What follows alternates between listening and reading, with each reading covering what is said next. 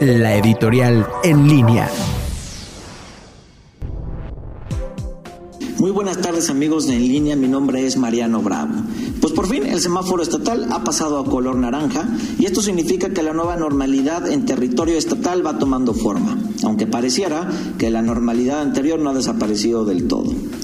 Lo que podemos hacer para que esta nueva normalidad sea mucho más rápida, entre comillas, en su transición hacia la vieja normalidad, es ser empáticos y respetuosos con las recomendaciones que las autoridades locales y federales nos dan.